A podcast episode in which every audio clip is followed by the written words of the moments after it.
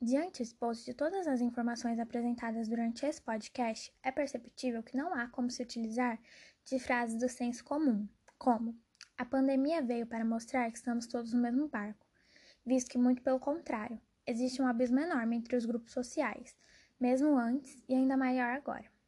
É explícito que a pandemia não desencadeou desigualdades. Na realidade, a desigualdade no Brasil existe desde que o próprio país existe. Porém, a pandemia favoreceu para que grupos vulneráveis tivessem menos recursos de sobrevivência, mais suscetíveis a outras doenças decorrentes da doença, e tudo isso por motivos ligados a problema de políticas públicas, como falta de infraestrutura e formas básicas de prevenção.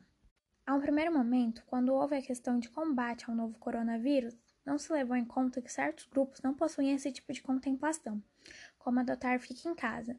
Enquanto não podem ficar por motivos de ter que trabalhar, pois entre fome e o vírus, o Covid-19 está em último lugar em suas preocupações.